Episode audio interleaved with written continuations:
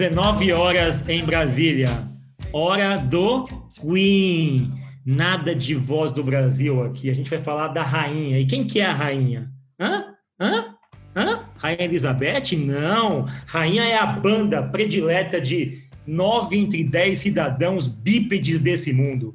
Se você não é bípede, você não tá na lista, mas a gente vai falar de Queen hoje. Queen que virou hype, Queen que entrou na moda no último ano com Bohemian Rhapsody. Até sua avó sabe quem é o Queen agora. Até sua avó sabe todos os casos emblemáticos da vida do Queen, completamente embaralhados pelo filme, certo? É o que a gente vai fazer aqui, contar um pouco da trajetória da banda, vinculando com assuntos de business. Por que que, que a gente é, cara? Hã? A gente é uma escola.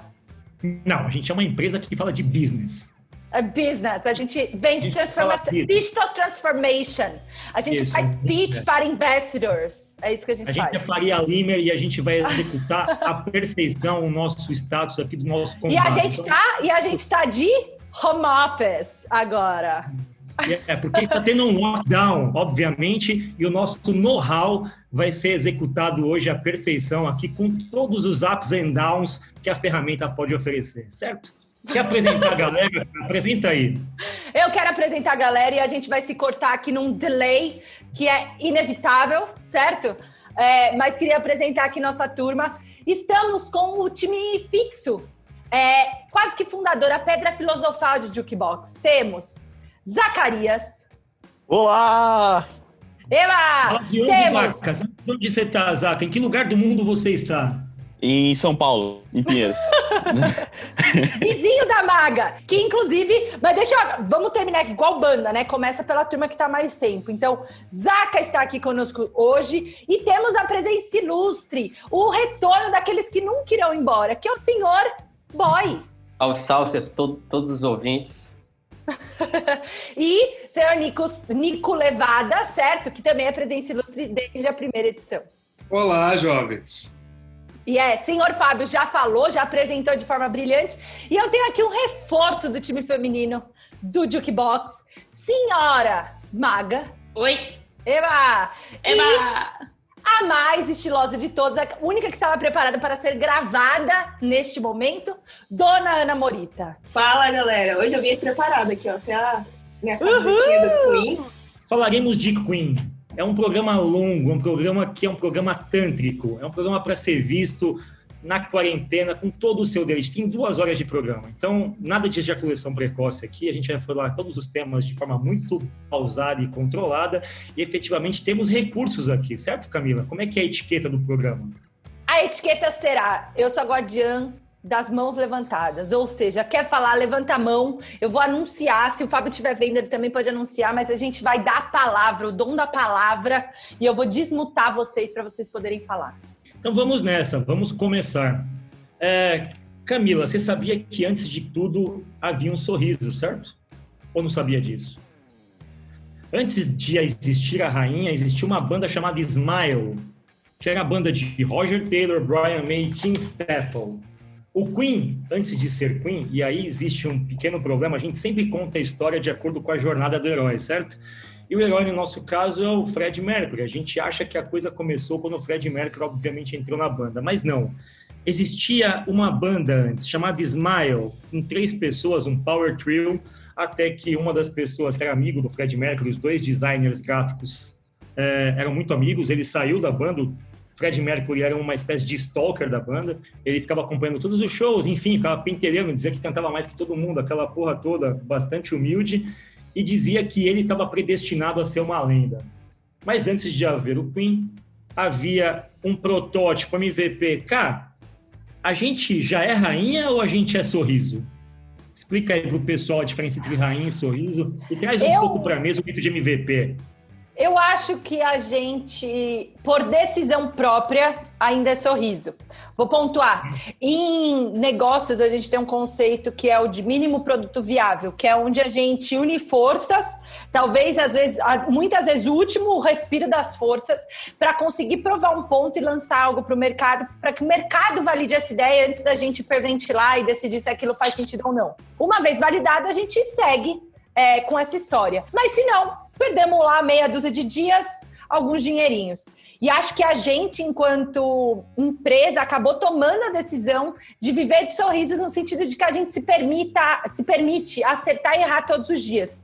Então a gente encara cada reunião, cada briefing, cada aula como um protótipo, como um MVP, onde a gente aprende muito com isso. Então, eu diria que a gente é só um sorriso. É um sorriso, mas um dia a gente vai ser rainha? Então, ah, não sei. Será que a gente. Eu acho que a gente vai escolher. Talvez a gente escolha ser sorriso para sempre, ser feliz para sempre. Não sei se a rainha é feliz. Maga, você acha que a gente vai ser rainha ou a gente vai perder os dentes? Acho que não perde dente, não. É... Eu não é que ser rainha parece uma coisa que não vai mudar. Eu acho que a gente entrega é, com um certo nível de realeza algumas coisas, é, apesar da a Cá ter comentado aí a questão de encarar como MVP, é, acho que meu comentário sobre isso é que a gente encara no sentido de coisas que a gente pode aprender e melhorar e, e mudar se a gente quiser, não no sentido de sempre levar alguma coisa que talvez não esteja tão completa assim. É, mas eu acho que ser rainha parece um estágio tão final que eu não sei se é ali bem que a gente quer chegar, mas sim entregar as coisas com maestria, com uma certa realeza aí. Boa, Maga. Cá, tem alguém com a mãozinha levantada no teu chat aí pra gente dar tem. a voz? Não? Tem sim, senhor Zacarias. Pode falar, Zacarias. Aí, Zaca, manda, você aí do Sri Lanka. Não, é, quando eu falo em rainha, eu penso também que, é, como a Maga falou, é um estágio em que a gente já também não consegue mais se se moldar mais, né? Já tá tudo fechado, você tem protocolos imutáveis e que a gente não pode, em circunstância nenhuma, sair deles, né? E como estando no estágio ainda de sorriso, a gente pode se moldar, mudar, ver o que, que a gente quer e nossos objetivos, né? Então, Boa, eu acho que ele é bem mais maleável. É isso. Vamos lá. É um MVPzinho de merda, um Smile, uma bandinha que tocava em lugar meio que ermo, remoto, para 10, 15 pessoas, e obviamente a gente vai colocar algumas dicas aqui no canto. E o que a primeira dica, pessoal, é uma biografia do Queen. O Queen tem milhares de biografias. Essa é uma no estilo Nelson Rubens, daquelas que eu gosto. Tem fofoca, tem casos, tem bastidor quente. Eu recomendo para todo mundo. Você quer uma leitura sobre bastidor do Queen? Saber quem pegou quem, quem cheirava o quê, quanto cheirava, de quem comprava? Tá nesse link aqui, sensacional. Onde o Fred Mercury comprava suas calças, enfim, onde fazia suas maquiagens, onde o Brian May comprava laque para o seu cabelo. Tá tudo nesse livro. Acompanhe, é sensacional. Então, QR Code na pontinha, depois vocês retornam e vejam. A banda, obviamente, com o Fred Mercury, ganha uma nova configuração.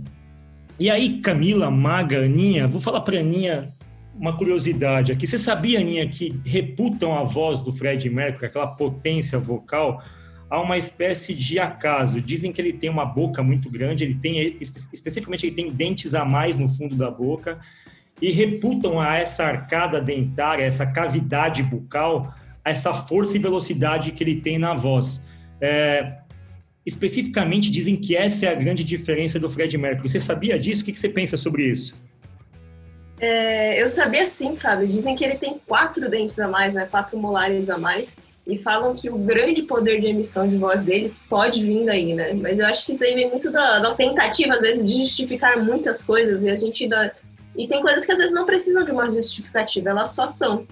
E aí, no caso, para mim, o Fred Mercury, assim, ah, não é falar os dentes dele, eu acho que para mim é a, é a voz, ele, é, ele foi assim e é isso que eu queria perguntar para vocês é que, assim, uma das pessoas que é esquecida, isso acontece muito na empresa. Quem, tem quem tem as bocas grandes, os dentes grandes, mas tem lá uns esquecidinho que canta bem pra cacete, que fica abafado. No Queen, as harmonias vocais são bem famosas. A gente tem Bohemian Rhapsody, uma das harmonias mais famosas, tem Who Wants to Live Forever, tem Somebody to Love, todas têm aqueles cantos a capela Quem faz aquele negócio chegar no ápice é o tal do Roger Taylor, o baterista. Ele é, obviamente, ele tem um falsete lindo e dizem que ele é o único que atinge quatro oitavas, seja lá o que isso signifique. Não sei se é uma fração, não sei que porra é essa. Isso deve ser importante, porque ele é o único que alcança. Então, Nico, o que, que você acha de alguém que alcança as quatro oitavas? Me fala um pouquinho sobre esse tipo de curiosidade. Cara, é um negócio muito absurdo, porque se você parar para pensar que a maior parte das pessoas não consegue alcançar nem uma oitava acima, se esse cara alcança quatro, é porque ou ele tá usando uma calça muito apertada ou ele é realmente muito talentoso. Boa, boa, boa, boa, boa, boa. Faz todo sentido. Eu acho que esse comentário, na final, final das contas, se a gente tivesse treinado, não teria sido tão perfeito. O que, na verdade, dá um pouco da dinâmica do acaso, né? A gente acha que isso aqui está sendo planejado. Não, isso aqui é que nem os quatro dentes a mais do Fred Mercury, amigo. Nasceu a mais, foda-se. Usa esse negócio. Alguém com a mão levantada para convidar aqui para falar sobre a cavidade bucal do Fred Mercury? Não. Não, mas eu queria demonstrar todo o meu apreço e concordância com o ponto da Ana. Eu acho que a gente fica cobrando muitas explicações e às vezes por uma é, limitação a gente acaba nem tentando, porque ah, eu não tenho quatro molares a mais. Então eu, canse, eu recebo cotidianamente, sei lá, muitas mensagens de gente falando que queria aprender a programar, que não e que já tá velho e tem 20 anos e já tá velho.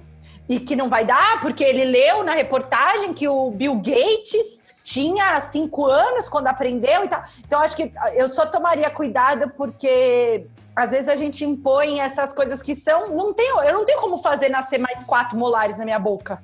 Eu não tenho como fazer voltar no tempo. A gente fica tentando justificar isso como se fosse uma condição necessária, quando na verdade não é isso. É, foi o jeito que ele deu, e talvez se você tivesse quatro molares na boca, você ia só sofrer bullying pro resto da sua vida, você não ia ter feito nada.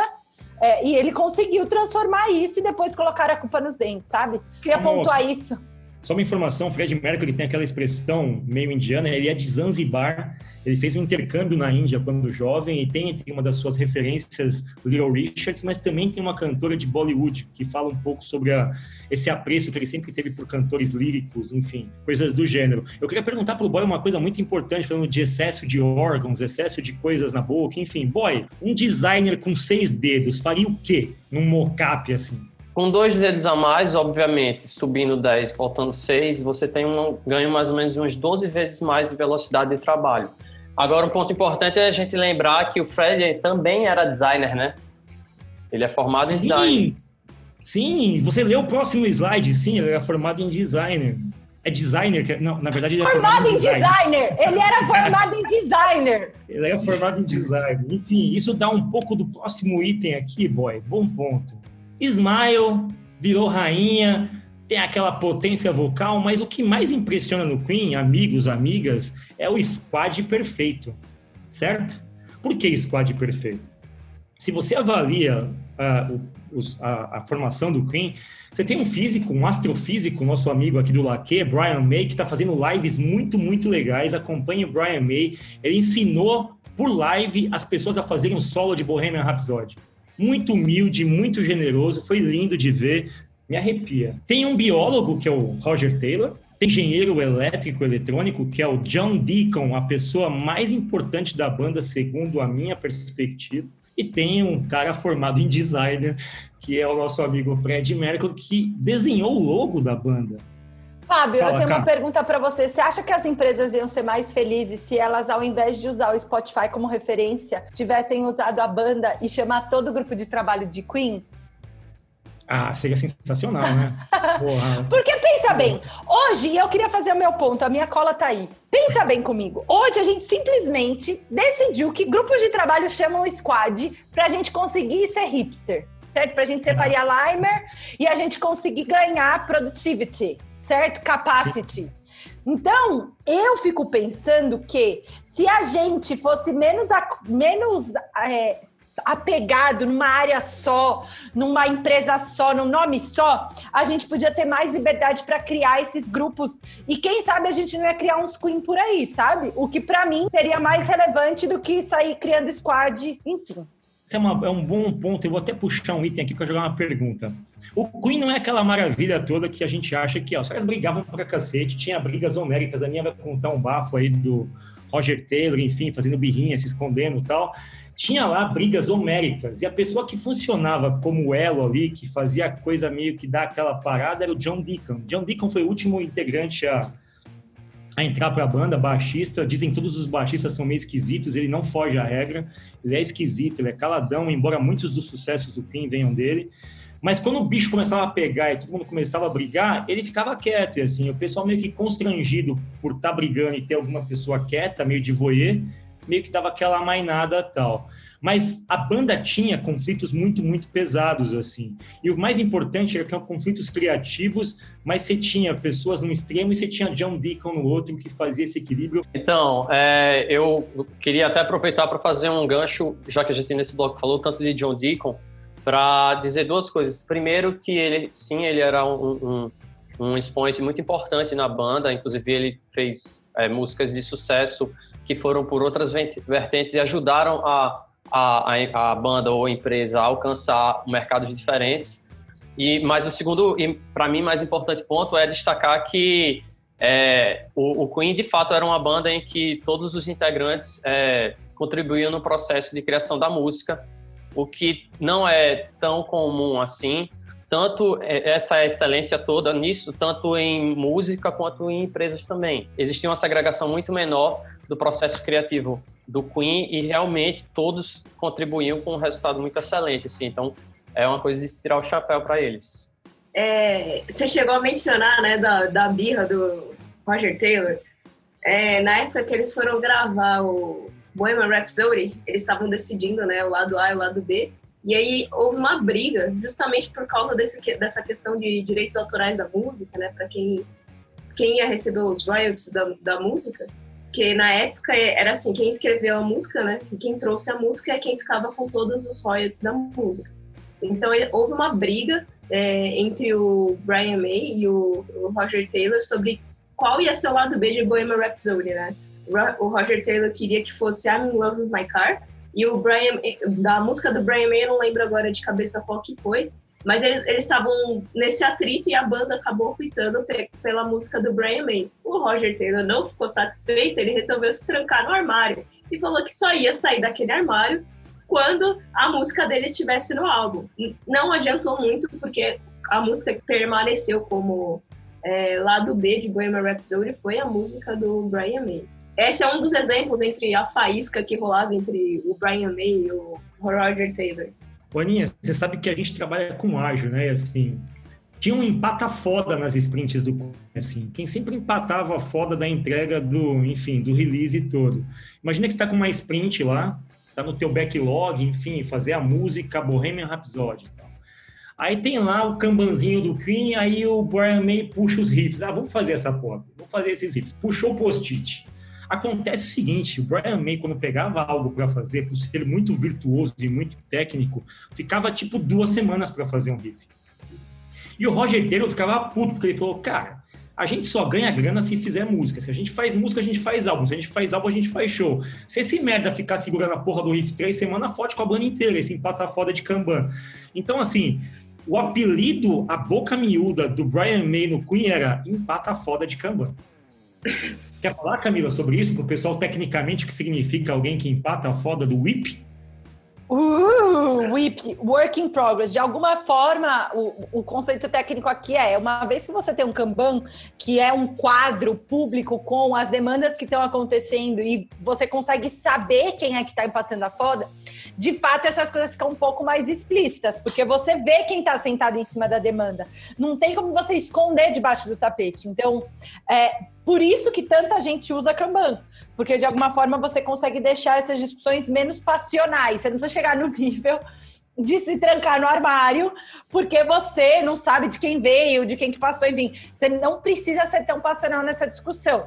Quer dizer que vai resolver todos os problemas e basta pôr um quadro na parede onde as pessoas listam o que, que elas estão fazendo? Óbvio que não. Mas em grande parte eu consigo melhorar essa comunicação simplesmente usando gestão visual dessas demandas. E o Zaca tá com a mão levantada, Zaca. Você quer falar? Então, eu só queria dizer também que, é, para mim, o Brian May é a pessoa mais brilhante do Queen, né? Eu tava, quando eu tava estudando sobre, sobre ele, eu vi que ele tem esse conhecimento, ele fez astrofísica, né? E ele usava esse conhecimento dele na hora de, de gravar no, do estúdio para poder fazer as distorções na, na, na música. E além disso, ele ainda compôs várias músicas de filmes famosos aqui, como Missão Impossível e Homem-Aranha. Então, tipo, os, os caras são muito bons, sabe? O, o, o, Missão Impossível. É Missão Impossível? É, mas não é o. Qual não é, é aquela música. Uh, não, é do não, não é aquela tan tan tan tan, ah. tan, Não, não é aquela. Ah, não achei. É uma outra, eu acho. Aquelas... Mas assim, era só para só para dizer mesmo que o quão brilhante que é esse cara assim, pelo menos para mim, né? Pô, sensacional, Zac. Outra coisa, para quem quer saber mais um pouco de squads, é, tem um time perfeito para squad, porque dizem que em banda a formação clássica são os quatro integrantes, certo? Baixo, ba baixo, guitarra, guitarra, bateria e um vocal solo. Dizem que essa é a formação clássica. O Boy pode me dizer efetivamente é que tem mais é, bandas disponíveis assim com quatro pessoas. Tem o YouTube nesse formato, tem o Queen e tal. Obviamente você tem os power trios, onde o guitarrista ou baixista assumem um vocal, mas a banda perfeita são os quatro integrantes. O Jeff Sutherland, que criou o livro, que criou o conceito do Scrum, enfim, que escreveu o livro, a arte de fazer, sei lá, não sei o que lá, um omelete em dois minutos. Ele escreve, ele tem um fórum onde ele debate é, boas práticas de Scrum e ele fala especificamente aqui qual que é o time perfeito. E ele especifica que tem um time perfeito que ele é basicamente entre quatro e sete pessoas. Menos do que isso não é funcional, porque você não consegue ter boas trocas, não consegue ter boa dinâmica, e acima de sete o time é completamente disfuncional. Você não consegue gerenciar mais de sete pessoas. Mas esse artigo é bem interessante de ler e gostaria muito que vocês, obviamente, levassem essa discussão de squad um pouco mais a fundo com tudo isso que a Ká falou e entendessem um pouco o porquê que a composição de mix de habilidades e competências é importante, certo?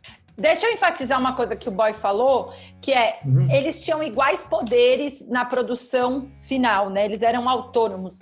Isso é a condição necessária para que você tenha um squad. Não adianta você ir lá, pimpão, e achar que simplesmente chamar é, um comitê de squad, a partir desse momento esse squad virou inovador e veloz, certo? é, é, esse ponto de autonomia, para mim, foi a chave su do sucesso do Queen e é a chave do sucesso de qualquer squad.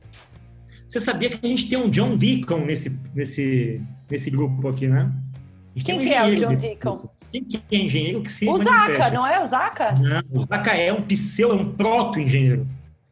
Eu ainda não me formei. A Maga engenheira. Eu mesma. A Mag é o nosso John Deacon. E, de fato, fazendo uns paralelos faz todo sentido. Viu? Porque ela faz o equilíbrio em algumas situações quando a gente está quebrando o pau. a Maga é super vibes, real. E a Maga e o John Deacon escreveu I Want to Break Free. Hã? Uh, Hã? Uh? A, Ma a Maga escreveria, boa. É... Eu escreveria mesmo. Eu acho que a gente devia encerrar com essa música, hein? Eu Pode acho. Ser. Ah, não, antes de fazer uma última parte da apresentação que está roteirizada, mas ninguém leu o roteiro, obviamente, porque encerrar o bloco de forma prematura, mas, mas aqui não se encerra bloco. Hum? Por quê? Porque antes de encerrar o bloco, a gente vai falar de um último assunto. E aí o nosso amigo Boy trouxe isso sobre democracia colaborativa. Ah, que termo, não? Que termo. Quem acompanha futebol como eu, que já tem seus 40 anos, sabe que o termo democracia corintiana é algo lindo de se ouvir. Na época da ditadura, o país estava tudo cagado, o Corinthians saiu com uma camisa lá, dia 15 vote, montou a democracia corintiana, era um time de futebol que tudo era decidido colaborativamente. Ou seja, pessoal, hoje a gente vai para balada. Votação todo mundo levantava a mão. Se a maioria ganhasse, foda-se, ia todo mundo para balada, mesmo que tivesse jogo no dia seguinte.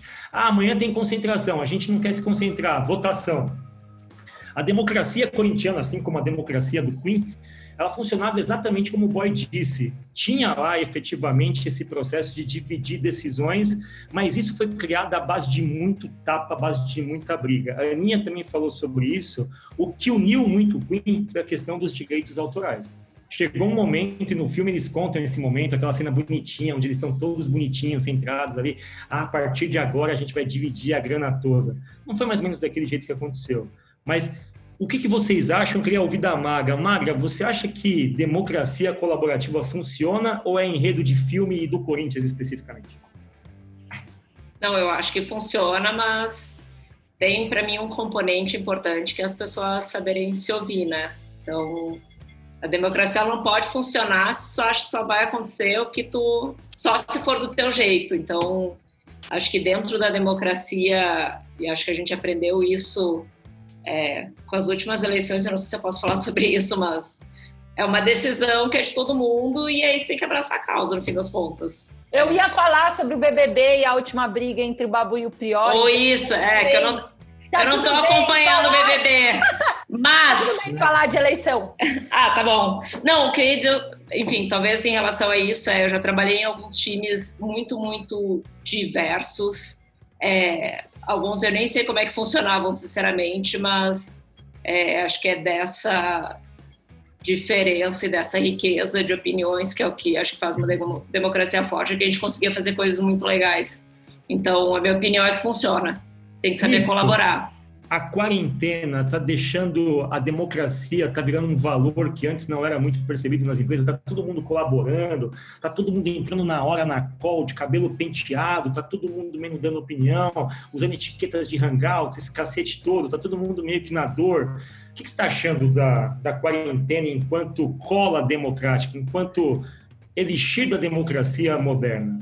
Cara, para usar uma palavra bonita, quando a água bate na bunda, você tem duas opções: ou você vai ou você racha. E aí, é, quando a gente se coloca numa situação extrema como essa, como sociedade, principalmente falando de Mastertech e, e falando do, do nosso cenário, cara, ou a gente se abraça e se junta para resolver o problema e chegar vivo do outro lado e rema todo mundo para o mesmo caminho, ou se tiver alguém remando para o outro lado, a gente simplesmente não vai chegar. Então, simplesmente não tem outra opção. E eh, tem algumas pessoas que eh, discordam da gente, que tem vibrado numa outra frequência, e eu acredito que essa galera não vai chegar do outro lado. Pode parecer que sim, mas assim, não, não vai rolar, cara, porque não, não tem como. Ou você se adapta ou você simplesmente não consegue se conectar com o mundo, sabe? E aí eu digo isso profissionalmente, politicamente, de todas as esferas. Gente- Você acha que a gente entrou no modo sobrevivência e na sobrevivência a gente se une para perpetuar a espécie mesmo? Basicamente é isso. É, basicamente isso. Aninha, você acha que a democracia, tal como vista hoje, de forma muito forte nas empresas, com todo mundo de fato engajado e tal, sobrevive ao pós-quarentena? A gente vai se manter democrático e colaborativo como sociedade depois que isso tudo passar? Ou a gente vai voltar para o modo dedo no cu, salve-se quem puder? Eu gostaria de acreditar que a gente vai conseguir manter essa democracia de uma forma bem, bem melhor do que essa dedo no cu e salve-se quem puder. Eu gosto de acreditar nisso daí. Essa quaren- essa quarentena trouxe uma coisa que a gente está vendo que é diferente do que a gente está acostumado a viver, né? Esse é um novo cenário, então a gente está vendo muitas pessoas é, lidando e tendo a, né, a forma que as pessoas estão se relacionando agora está sendo diferente e eu acho que essa quarentena trouxe muita reflexão para todo mundo, né? Então eu quero acreditar que a gente vai sair dessa mais forte e de um futuro um pouco melhor. Vamos lá, boy. Não, eu, eu levantei a mãozinha muito tempo lá atrás para dizer quem, de quem era aquela música do, do, do Missão Impossível que a Camila falou. A música que você tá, se referiu do Missão Impossível, na verdade, é do, é do Limp Bizkit, É do, do segundo falou. filme, né? que é da versão do filme de, com, com Tom Cruise em 95. Limp Bizkit tinha um erro na história da música que nunca deveria ter existido, obviamente. É um erro, é uma É, o fatalidade. Já deu pra perceber, né, que perceber, o Fábio não gosta de, new- de new metal, então vai demorar um É, pouco pra é isso que eu ia falar. E, e não é só Limp, Limp. Eu não consigo falar, tenho dificuldade de falar o nome dessa banda. Mas como todo New Metal também foi um erro, né? Só pra Sim, deixar foi claro. um erro, é um coronavírus. Eu não É, sei, Foi gente, mal, mal. Queen, deixa eu fazer uma pergunta. O Queen é, é metal? Não, né? Não. O Queen é é o uma quê? banda de hard Queen é rock. Hard Queen é uma rock. mistura, sei lá, digamos, de Guns N' Roses com Odair Eu José. gosto disso, eu gosto de hard, então, hard rock. Guns N' Rock. Roses com Odair José. Isso. Sabe aquela coisa, meio com um pouco de Dream Theater no... no Eu gosto, eu gosto. É disso que eu gosto. Escolha uma música, pessoal, pra gente encerrar o bloco. I want to break free. Eu acho que tem que ser essa. Já começamos a cantar essa, tem que ser essa. Ah, eu Você gosto é- muito dessa é. música, eu sou a favor, eu tenho um, um elo emocional com essa música aí. Então. Eu gosto dessa Conta, música. Elo, que elo é E esse? gosto do clipe também, que é Mara. É aquele que que, essa que ele tá vestido de mulher, não é? Isso, é exatamente esse clipe. Né? Né? O clipe bom. que acabou com o Queen nos Estados Unidos. Os Estados Unidos extremamente reacionários, republicanos de cabeça branca lá, ficaram chocados com o clipe do Queen na década de 80, que eles se travestiam de mulheres. E certamente o Queen teve, com- naquela época, o Queen matou a carreira dele nos Estados Unidos. Tanto que o Queen não tocou mais nos Estados Unidos, o Queen nunca foi um sucesso arrebatador nos Estados Unidos, e o sucesso do Queen ele é mais Reino Unido e mundo afora. Mas só uma curiosidade dessa música, do John Deacon. É importante dizer até que o Brian May mesmo que falou que, que naquela época é, a cabeça da galera da indústria fonográfica no- nos Estados Unidos era muito fechada, então por isso eles sofreram bastante. I want to break free para encerrar o bloco. Tudo Bora. bem, pessoal?